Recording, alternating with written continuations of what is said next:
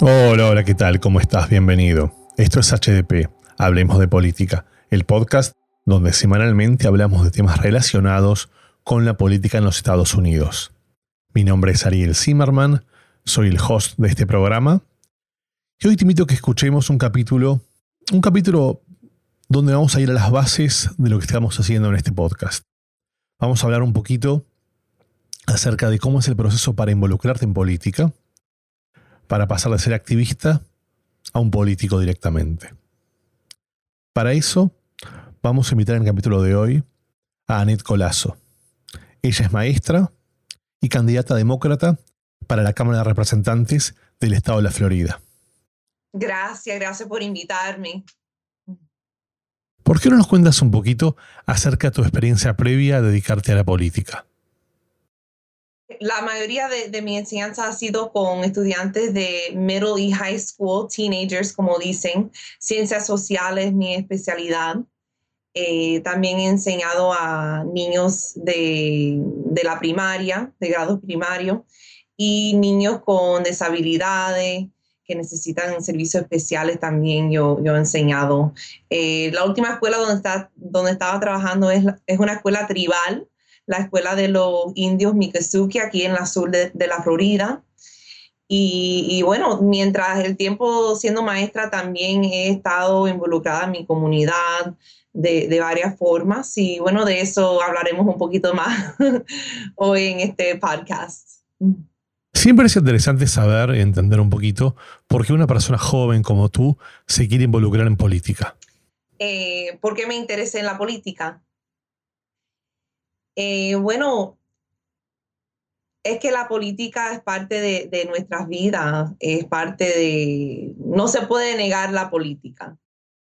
Y yo creo que siendo, especialmente siendo maestra, naturalmente me van a interesar las cosas que están ocurriendo en, la vida de mis estudiantes y en nuestras comunidades, que es donde nuestros estudiantes eh, en un futuro van a ser líderes y van a tener que ser adultos responsables. Entonces es natural que, como maestra me, me interesaría esos temas. Pero creo que también desde niña, a mí siempre me ha interesado, eh, siempre he tenido un sentido de justicia eh, desde niña y, y bueno, eso es algo que de alguna forma u otra ha sido parte de mi vida. ¿Cuáles crees que deben ser los primeros pasos que una persona debe tomar si quiere comenzar a ser activista en la política? Bueno, yo, yo quiero empezar un poquito de una forma filosófica con este tema porque yo creo que, la idea de, cómo, cómo entonces ser candidata o candidato es, empieza en realidad con uno mismo con la persona que, uno es y las, las prioridades de una persona. Entonces, antes de ser activista o ser parte de la comunidad, uno tiene que empezar en su propio hogar. Y bueno, antes de empezar en su propio hogar, uno tiene que empezar con sí mismo, con la persona que uno es. Entonces, creo que una de las características que, que resultan en una persona ser activista y involucrarse en los procesos políticos es ser una persona que refleja, refleja sobre sus acciones, sobre los, los acontecimientos que ocurren en la vida de uno.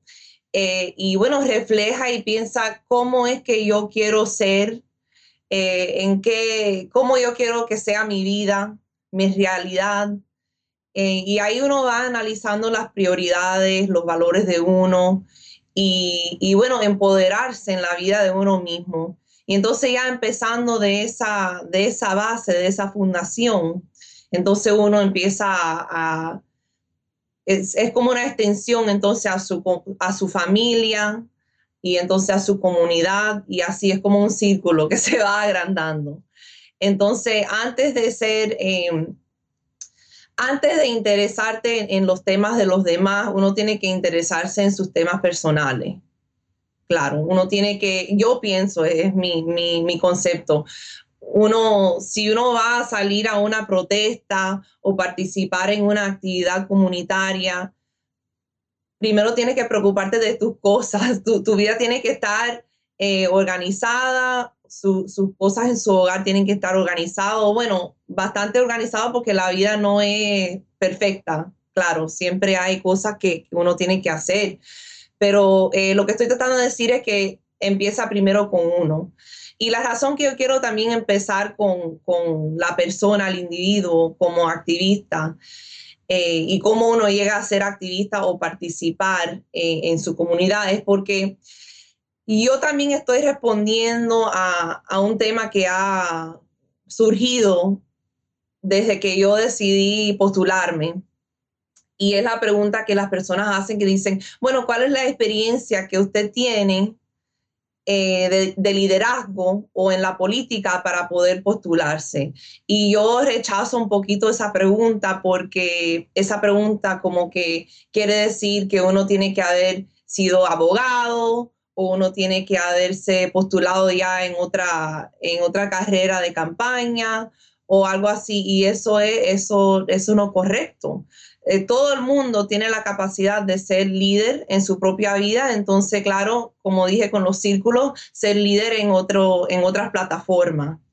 Eh, quería, eso es parte de lo que estoy diciendo aquí, con, empezando con uno mismo y, y analizar, saber cuáles son los valores, cuáles son las prioridades de uno. Es muy interesante lo que dices. Yo también tengo la idea que el liderazgo se encuentra en el ser humano a veces en forma, forma natural, digámoslo así. Creo que se ve mucho en las escuelas, tú lo debes conocer muy, muy de cerca. En los colegios tienes a los niños, a las niñas que son líderes y luego tienes a los niños y niñas que siguen. Entonces, mi pregunta sería, ¿tú crees que para involucrarse en política, para ser activista, debes, debes formarte en este tipo de cosas o tienen que ser Em, skills naturales de, de, cada uno. Sí, hay, cursos que uno puede tomar para, para entender mejor eh, cosas sobre pólizas, cómo funciona el gobierno, cosas así. Eh, y también hay cursos de, liderazgo donde uno eh, considera diferentes conceptos de liderazgo, pero en, realidad una persona que está eh, cuidando a sus seres queridos en su casa, cuidando a hijos, eh, familiares que están enfermos, ellos están haciendo cosas que son de líderes, de liderazgo. So, hay muchas formas de, participar en, tu propia vida y en la comunidad, la vida de otros como un líder. Tú sabes que, que yo soy argentino y en general en Sudamérica la, la forma de hacer militancia, la forma de activar políticamente, es a través de, tomar la calle. Es decir, es a través de hacer eh, reuniones públicas de mucha gente, cantar, bailar, tocar el bombo, poner pancartas. En definitiva, hacer mucho ruido, molestar a los políticos y generar este conciencia social al respecto. ¿Tú crees que esta también es la base del activismo aquí en los Estados Unidos? Sí, todo tiene que ver con, tener una voz y tener algo que quieres decir. Y el activismo, bueno, el activismo es una parte, el activismo que estás identificando como ir a una protesta, ese tipo de activismo es una parte de involucrarse en la comunidad y estar conectado en la comunidad y temas de la comunidad.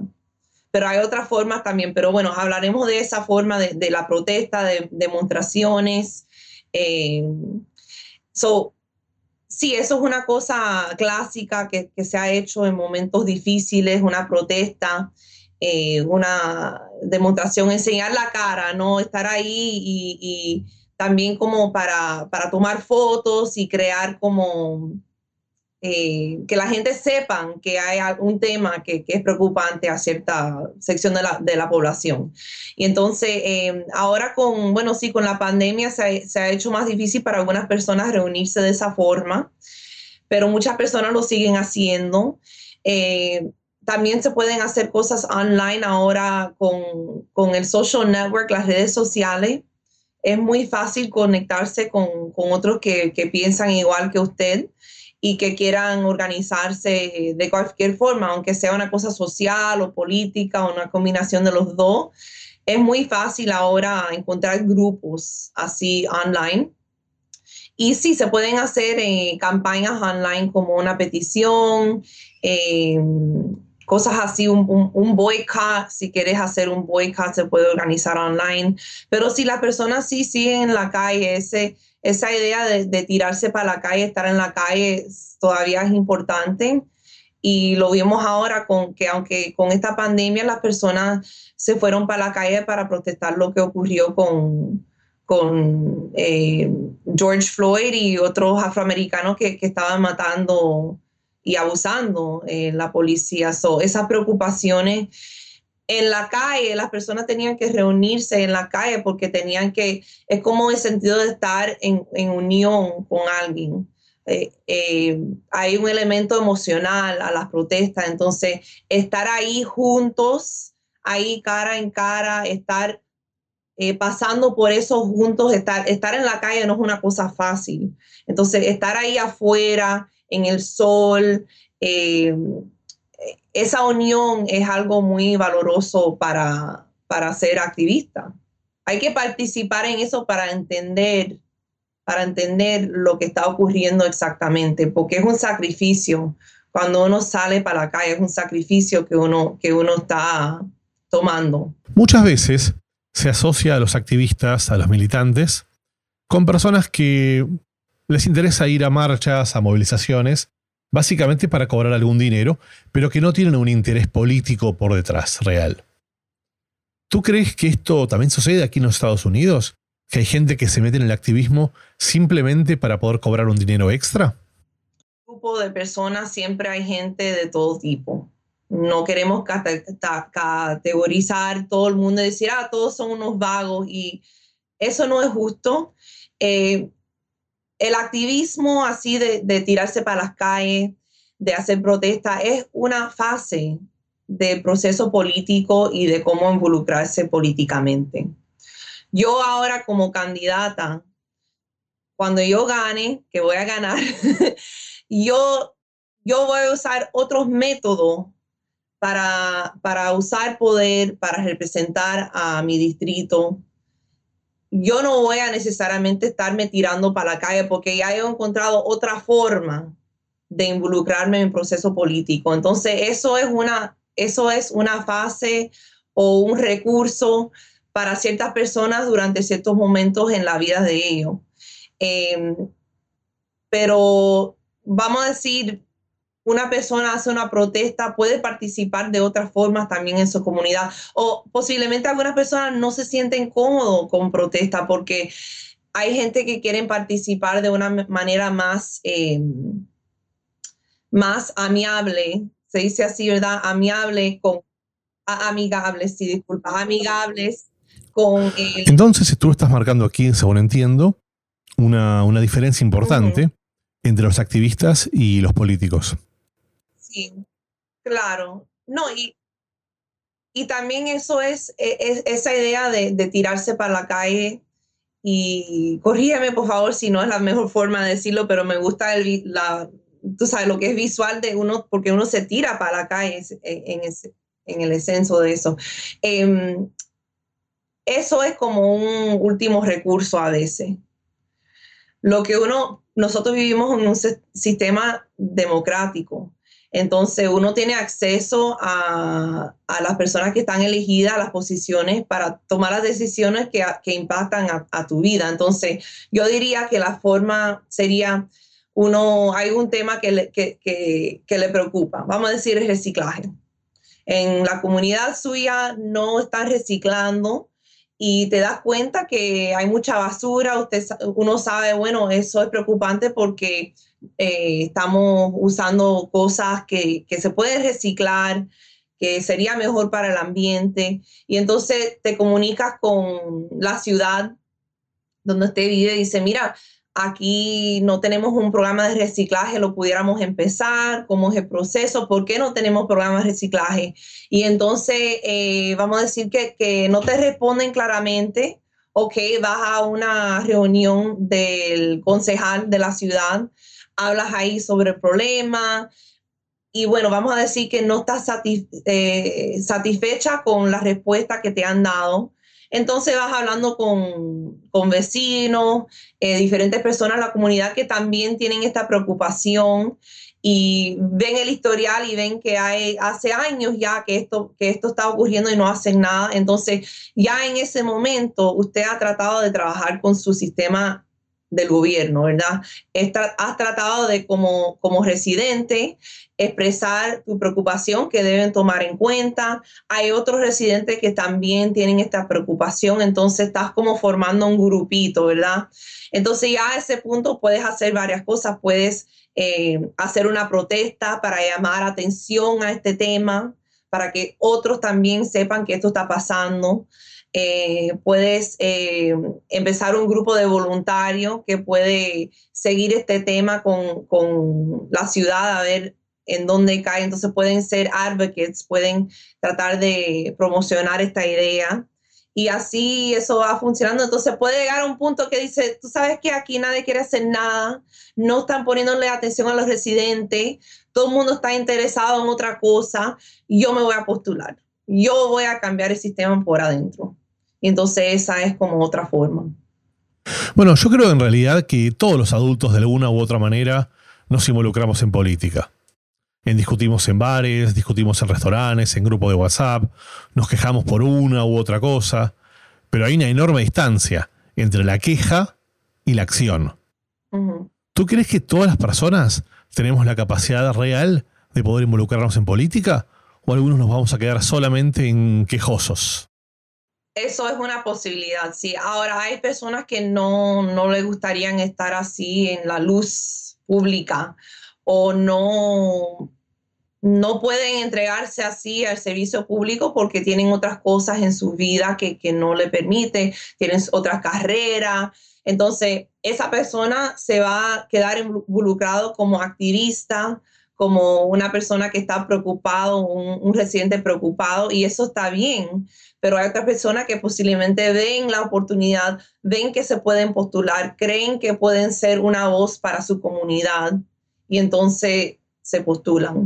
Sabes, creo que es muy, muy interesante el proceso que estás teniendo, el journey que, que elegiste seguir para poder, bueno, para poder involucrarte más con la comunidad y para poder ayudar a más gente. Creo que sería muy interesante para nuestra audiencia que nos contaras un poquito cómo, cómo es este proceso, cómo es paso a paso los, los papeles que has tenido que presentar para poder postularte al cargo que estás aplicando. Ok, bueno, yo tengo aquí, yo quería enseñarte unos documentos, aquí están mis documentos cuando yo primero me postulé. Aquí tengo el Statement of Candidate, que yo entiendo la, la regla para los candidatos, porque hay reglas estatales y federales. Y esto es eh, yo identificando mi treasure, ok, porque necesito a alguien que va a manejar la financia de la campaña. Entonces, eh, y esto es creando el, con el Department of Treasury, el IRS, creando una campaña, necesito tener un EIN number, porque es una organización. ¿Ok? Entonces, bueno, antes de llegar a ese punto, porque antes de llegar al punto que vas a entregar los papeles y hacerte candidata oficial, eh, tienes que, bueno, puedes, puedes hacerlo así mismo, entregar los papeles y ya así salir. Ayudaría a conectarte con, si es una campaña partidista, porque hay campañas locales que no tienen que ver con el partido. Entonces, no necesariamente necesitas el apoyo de un partido o la guía, de un partido, eso es otra cosa, pero quieres, quieres conectarte con alguien que lo ha hecho antes en esa área, que conoce un poquito de cómo sería la campaña en esa área. Sería ideal hacer eso, porque ellos entonces te pueden guiar y darte consejo. Una persona que puedes establecer una relación y confiar en esa persona para que te guíen. Em, y es una persona que usted se presenta y dice, mira, yo quiero hacer esto y esa persona debe decir, wow, yo creo que serías muy bien para eso, o alguien que te va a apoyar así de corazón. Y entonces esa persona es alguien que puede entonces participar en tu campaña y ayudarte como campaign manager y algo así. Em, pero bueno, sería ideal identificar esa persona primero que te ayude en este proceso porque sí vas a necesitar un team, vas a necesitar ayuda. Ahora, eh, sí puedes, puedes entregar los papeles. Entonces yo, yo entendí, yo te digo de, mi forma personal como yo lo hice, yo em, no sabía cómo es que se hacía nada de eso. Y yo, yo soy demócrata, pero yo no estaba muy afiliada a los grupos locales demócratas. Yo estaba más participando con mi comunidad, en grupos comunitarios como voluntaria yo empecé un grupo en mi comunidad que se llama ¿Qué pasa Hialeah? Y ahí era un grupo social y político, entonces no, era, no éramos un grupo partidista, entonces yo nunca era muy yo, yo, estaba activa en, en, el grupo democrático por un breve periodo, pero no era una persona que siempre estaba ahí. Entonces yo no sabía exactamente con quién hablar, pero yo me comuniqué con alguien que había trabajado ya en una otra campaña de otra representante en esta área. Y entonces ahí me fueron guiando. Hay grupos que son de non-profit, como se dice, que no, ellos, ellos quieren buscar candidatos buenos para posiciones, claro, tienen sus temas que tienen las personas que quieren apoyar y entonces hay un grupo que se llama Ruthless, por ejemplo, que le gustan apoyar a mujeres. Y entonces ese grupo Ruthless me ayudó en el principio para, para decirme, mira, tienes que abrir una cuenta bancaria. Tienes que, hay, hay, pasos. O primero tienes que abrir eh, eh, el EIN con el IRS, abrir una cuenta bancaria elegir quién va a ser tu tesorera o tesorero, em, mandar los papeles a, Tallahassee, que los aprueban, y entonces ahí puedes eh, empezar a, a, abrir una página en las redes sociales, tienes que tomar fotos profesionales como candidata, entonces ahí poco a poco ya sin que te des cuenta, ya estás en una campaña a full speed. Supongo que iniciar una campaña implica mucho tiempo, muchas personas, contratar a profesionales, buscar este, espacios para publicitarse, comunicarse con gente. En definitiva, implica mucho dinero. ¿Nos quieres contar un poquito cómo es el proceso de recaudación? La recaudación de dinero es una cosa que todos los candidatos te dicen que es miserable. Nadie es, es una cosa que es que uno no quiere pasar su tiempo como candidato recaudando fondos, porque uno quiere estar hablando con votantes, quiere estar leyendo sobre las últimas noticias, las pólizas, formando tus propias pólizas. Entonces, el tiempo en, en, una campaña es tan breve, se siente todo tan breve y no quieres pasarte 20 horas a la semana haciendo llamadas, recaudando fondos. Nadie quiere hacer eso. Hasta yo misma, que a mí yo entiendo la necesidad y bueno, lo hago y lo hago con, con, gusto porque si lo voy a hacer, lo voy a hacer con gusto, pero yo reconozco que no es una cosa fácil y cansa estar en el teléfono horas tras horas tras horas teniendo conversaciones. Es interesante porque uno va entendiendo a las personas que están políticamente activas, lo que le interesa, le preocupa, entonces uno es una oportunidad de compartir con esa persona quién eres y por qué te has postulado y por qué su campaña es tan importante. Eh, pero sí, es un proceso, a veces uno, uno tiene una meta que, que quieres recaudar cada mes porque tienes un budget que, que, formas al principio de la campaña para poder, dices, mira, para ganar tengo que hacer tal y más cual cosa y para hacer esas cosas tengo que poder comprar estas ciertas cosas. Por ejemplo, una de las cosas que compra una campaña es acceso a información de votante que eso es algo que lo tiene, eh, es un sistema, es información pública, pero es un sistema que coge esa información pública y lo organiza de tal forma que usted puede usar una estrategia para entonces eh, hablar con cada grupo de votantes que usted piensa que, que, es importante para su campaña para ganar votos. ¿El partido no debería entregarte esta información? Sí, pero tienes que pagarle o, o donar, hacer una donación al partido para tener acceso a esa información. So, eh, sí, eh, y eso es como el partido cubre sus gastos de la gente que están ahí organizando el partido y todo eso, sí. Pero es como casi mil dólares. Hablemos un poquito de donaciones. ¿Se aceptan cualquier tipo de donaciones? ¿Hay algún tipo de límites? ¿Las condiciones son exactamente iguales para las personas que para las compañías, por ejemplo? Sí, el límite por individuo es mil dólares. Eh, una cooperación es un individuo. Es mil dólares. Eh, es mil dólares antes de una elección.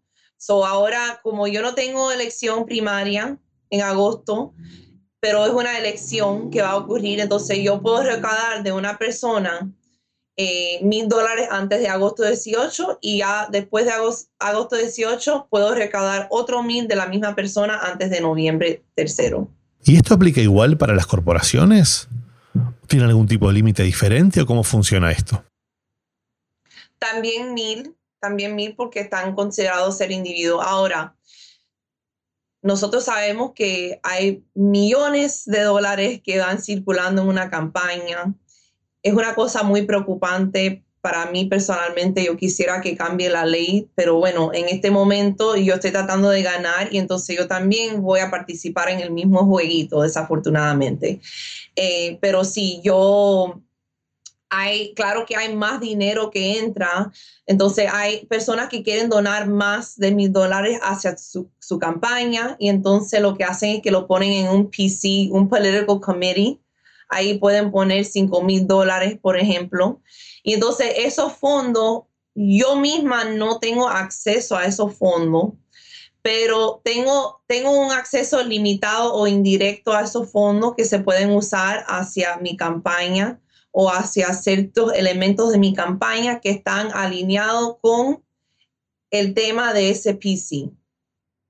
So, si yo estoy involucrada en una actividad de la campaña que tiene que ver con el PC, entonces ellos pueden de cierta forma, eh, sin cooperar conmigo necesariamente, usar eso para pagar gastos de la campaña.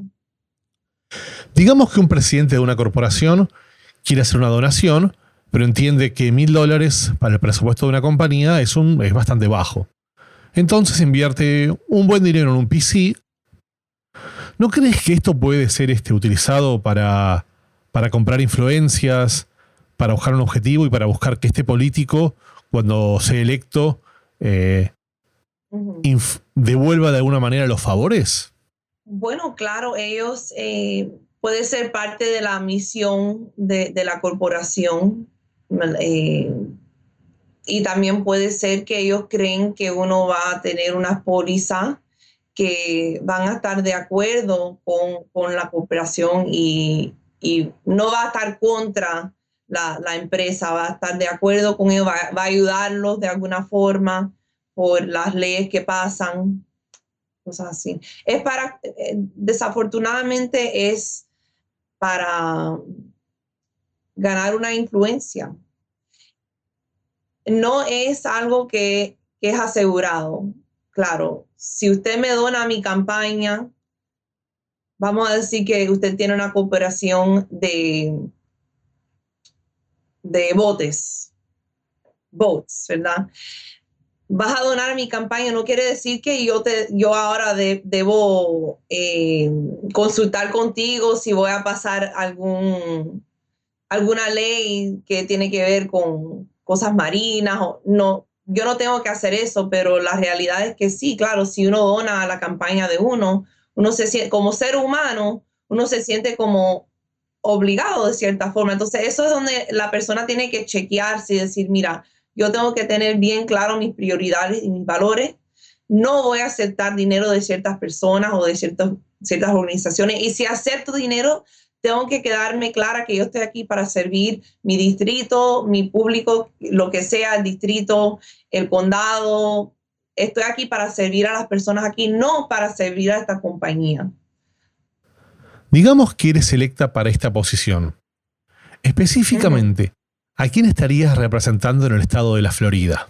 Es una posición del estado, entonces yo sería, yo estaría representando el distrito, esta área que se llama un distrito, en Tallahassee. pero representando este pedacito de Florida en Tallahassee. Hagamos este ejercicio. Imaginémonos que nos subimos a la máquina del tiempo y aparecemos en enero en Tallahassee en el primer día de, de tu mandato. ¿Cuáles serían las tareas que te imaginas hacer ese primer día? ¿Qué me gustaría hacer el primer día? Bueno, la póliza que, me, que, yo que quisiera trabajar el primer primero, bueno, vamos a decir que en noviembre todavía vamos a estar luchando con esta pandemia de alguna forma si la pandemia sigue así como estamos ahora, con el contagio tan alto y todo cerrado, o por lo menos cerrado en la sur de la Florida, que es la área que me interesa a mí, entonces vamos a tener que tomar alguna acción eh, para, para, traer los recursos necesarios para, para ya terminar esta, lo que está pasando, terminar la, la pandemia o controlarlo de alguna forma, recursos a los hospitales, contact tracing, todo eso. Eh, también es el, hay el problema del desempleo, el, problema económico. Tenemos que hacer algo el primer día, day one. Eh, vamos a decir que si en una situación ideal que no, no estaríamos en esta crisis, em, yo estaría entonces enfocada, o después de enfocarme en eso, yo estaría enfocada en una cuestión que ha ocurrido en, en mi distrito por décadas, que tiene que ver con las explosiones de minas de roca. Y entonces yo inmediatamente trabajaría en eso para, para quitarle el control del DOAH, el DOA, Division of Administrative Hearings, el control que tienen ellos sobre los casos que las personas, los propietarios aquí en el distrito tienen que ir por el DOA para procesar un reclamo contra la compañía de explosiones de minas porque están dañando las casas de las personas. Entonces, ese proceso está roto. Las personas muy raramente reciben compensación. Entonces, lo que yo haría es pasar, poner un bill para eliminar DOA. Sin duda estamos viviendo un momento de crisis. Claro. Un momento de crisis universal, te diría. ¿Tú crees que en momentos como este es donde los gobiernos tienen la oportunidad de poder tomar medidas extraordinarias? Sí, yo creo que en este momento de crisis, eh, de nuevo, estamos en un momento de crisis. Muchas personas dicen, bueno, no queremos que el gobierno esté involucrado en todos los aspectos de nuestras vidas, que nosotros vivimos del gobierno. Esto es un momento de crisis, por eso es que tenemos un sistema de gobierno para ayudarnos en estos momentos de crisis. Entonces, en este momento, eh, necesitamos que el Estado sí da, que den los beneficios, que, que las personas están elegibles para esos beneficios estatales y federales, que es otro problema. Nosotros tenemos dinero federales que no hemos repartido a las personas que son elegibles para ese, ese dinero. Si pudiéramos repartir esos fondos para, para las personas que están ahora, que no pueden ir a trabajo o que porque no está abierto el trabajo, o, porque no, no hay negocio, han perdido el trabajo. Eso sería ideal porque podemos controlar la pandemia, porque la gente no está saliendo afuera, no están eh, juntos, ¿verdad? Estamos limitando el contacto de personas. Si podemos hacer eso, y las personas no sienten que tienen que irse al trabajo y, se forzan así a estar en, en, contacto con otros. Entonces podemos controlar la pandemia y regresar a un normal, donde las personas pueden regresar al trabajo y no tienen que depender en la asistencia del gobierno. So, para mí es una cosa bien lógica. Eh, y eso es otra cosa de la política. Uno no tiene que tener esto no es como dice en inglés un rocket science. Son cosas muy eh, de senso común que a veces las personas cuando están en ese nivel de poder y cuando están tan involucrados con los partidos y con todo, todas las cosas feas que, pensamos cuando oímos la, la palabra política, cuando las personas están ya en ese punto, se han desconectado de las realidades comunes de las personas diarias, las realidades que son, muchas cosas son senso común, o por lo menos con hablar y conversar con la persona, uno entiende cuál es la manera de progresar y salir adelante de una forma que es eh, justa para las personas y que, que, que es bueno para, para el budget. Estas son cosas que, de nuevo, no es una cosa que es muy, es complicado cuando uno empieza a ver los historiales de, de, de las leyes y cómo, cómo cambiar parte de una ley y dejarlo lo que, tú sabes, las negociaciones, eso sí es complicado, las negociaciones, pero sabes lo que hay que hacer no es una cosa complicada. Y en este momento de la pandemia es muy claro, todo el mundo, menos los políticos, están muy claros en lo que hay que hacer. Porque nos has contado, eres una persona con muchas actividades, con muchas cosas. ¿Cómo haces para poder mantenerte informada? Yo trato de, de leer mucho, tener conversaciones con las personas que yo llamo para la recaudación, tener conversaciones con los votantes. Y yo estoy un poquito adelantada, que me parece bien, estoy un poquito adelantada en mi campaña en la forma que yo he tenido muchas comunicaciones, relativamente muchas comunicaciones con residentes sobre los temas, porque para mí es importante mantener esa conexión, aunque yo soy esa persona, yo soy, yo, yo, yo soy la persona que yo voy a estar representando. No sé si me entiende, pero yo, uno de mis slogans es que yo soy la líder que lo vive. Yo vivo esta realidad. Yo no estoy trabajando ahora. Tuve que sacar un préstamo porque como maestra yo no tengo trabajo ahora este verano. Entonces tuve que sacar un, un préstamo porque también como maestra yo no gano tanto que puedo tener un ahorro así sustancial. Yo lo estoy viviendo, lo que están viendo las personas ahora. Gracias a Dios yo no estoy eh, teniendo que, aplicar por el desempleo, pero yo tengo amistades que están en ese, en, esa, ese mes del desempleo. Yo he estado con amistades que se han pasado horas en el teléfono, horas en la computadora. Yo he estado ahí para ver todo eso. Entonces, eh, yo en estos momentos es simplemente entender que mi campaña no es el centro del mundo es el centro de mi mundo en este momento porque yo quiero hacer todo para ganar, porque eso es lo que yo creo que es mejor para el distrito, que yo represente al distrito, no es para mí misma. Yo tengo mi vida también, yo estoy, como te digo, yo tengo mi carrera, soy maestra, yo ahora estoy haciendo una maestría en el liderazgo educacional, que en realidad es, empezando esa maestría es lo que me inspiró postularme, porque yo estaba viendo lo que estaba pasando en Tallahassee y me estaba muy preocupada especialmente por la juventud. Y entonces por eso que me postulé, pero yo sigo tomando mis clases, yo soy estudiante, yo limpio mi casa todos los fines de semana, o sea, yo vivo mi vida. Ahora, mi trabajo ahora, como no estoy trabajando como maestra, es full time la campaña. Y bueno, me mantengo en comunicación así, siendo una persona en mi comunidad y también con mis amistades, con mi familia, eh, conectándome con personas en las redes sociales, llamando a votantes para ver cómo es que se sienten, qué es lo que está pensando, cosas así. ¿Hay algo que nos quieras contar que no te haya preguntado? Eh, wow, yo, a mí me encanta hablar. Bueno, yo quisiera decir que mm, hay muchos recursos si uno quiere postularse. Yo creo que hay personas que han estado involucrados por mucho tiempo en su, comunidad, en cosas políticas, y entonces un día ya tienen muchas, tienen muchas personas que reconocen que son líderes y entonces le dicen, mira, debes postularte, entonces te postula. Pero bueno, hay personas también que de un día para otro dicen, tú sabes que me voy a postular. Y todas esas formas están bien. No hay una fórmula para ser una candidata o un candidato perfecto. Todo tiene que ver con el deseo de servir en público. Creo que eso es principal. Eso, si hay, si hay una fórmula, no sé cuáles son todos los elementos, pero lo principal sería eh, un elemento que tiene que ver es, el sentido de querer servir el público. Que uno quiere hacer esto porque quiere tener un impacto positivo en la vida de, su comunidad, tiene que tener un cariño hacia tu comunidad y eso es esencial.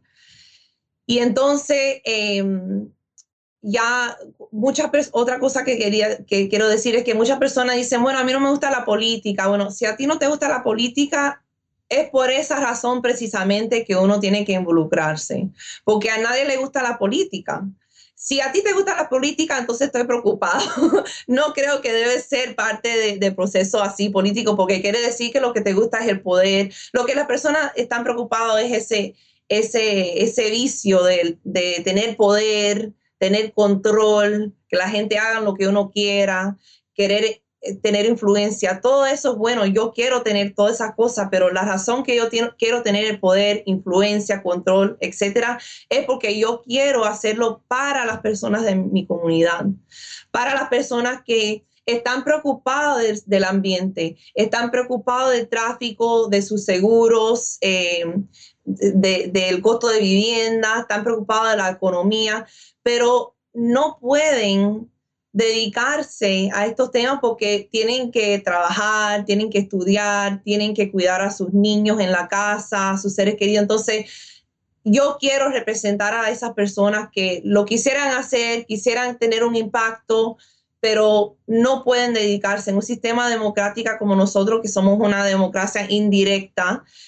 Por eso es que tenemos los representantes. Nosotros, las personas van a confiar en mí que yo voy a hacer lo correcto para ellos, que yo voy a escucharlos y entonces comunicar eso en Tallahassee.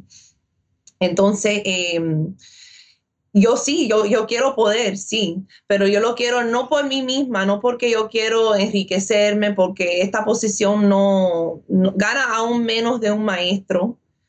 Eh, no es porque yo quiero fama, a mí no me gusta estar en cámara, no me gusta tirarme fotos.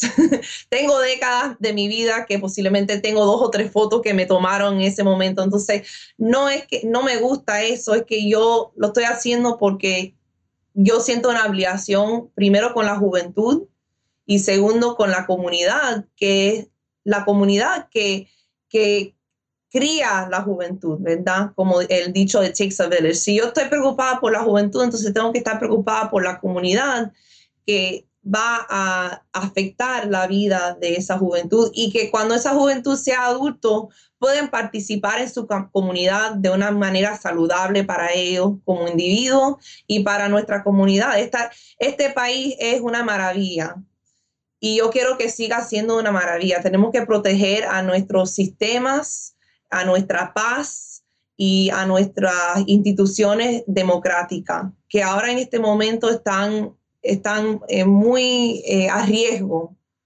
con muchas las cosas que están pasando, muchas crisis que están creadas por nosotros mismos, por nuestra administración, por nuestros gobernantes y crisis también inesperadas que no hemos estado preparados para enfrentar.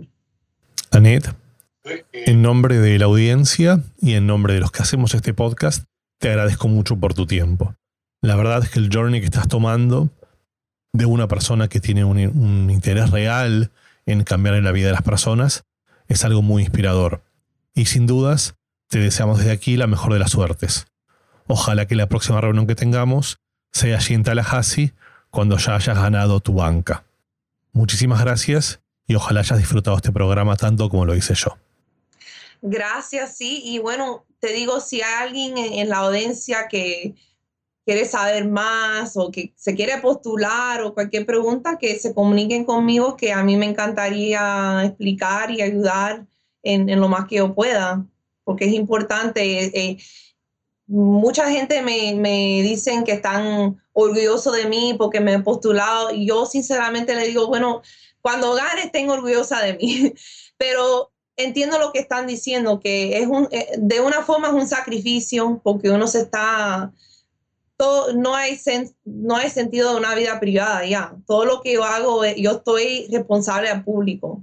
Pero bueno, yo estoy acostumbrada a eso porque como maestra también yo soy responsable al público, todas mis acciones.